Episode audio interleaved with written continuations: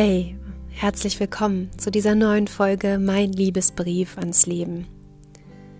Diese Folge widme ich der inneren Balance, der Intuition und dem Vertrauen auf unsere Intuition.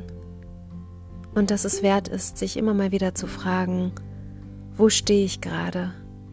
Wem oder was vertraue ich? Vertraue ich mir? Dafür einen kurzen Impuls für dich.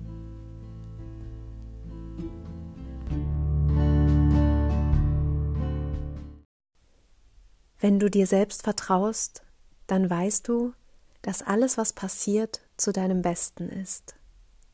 Dann weißt du, dass alle Ereignisse, die auf dich zukommen, Teil deines Weges sind und dir die größtmögliche Entwicklung damit bieten.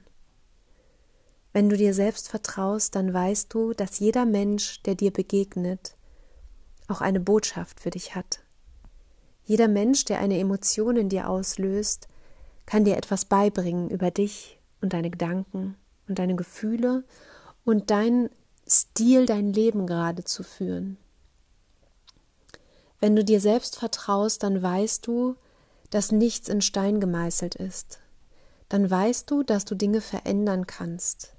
Denn das Leben ist Veränderung und es ist dynamisch jeden Tag.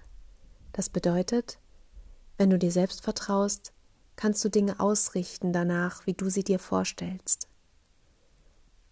Wenn du dir selbst vertraust, dann weißt du, dass die Menschen, die jetzt gerade in dein Leben gehören, bleiben werden.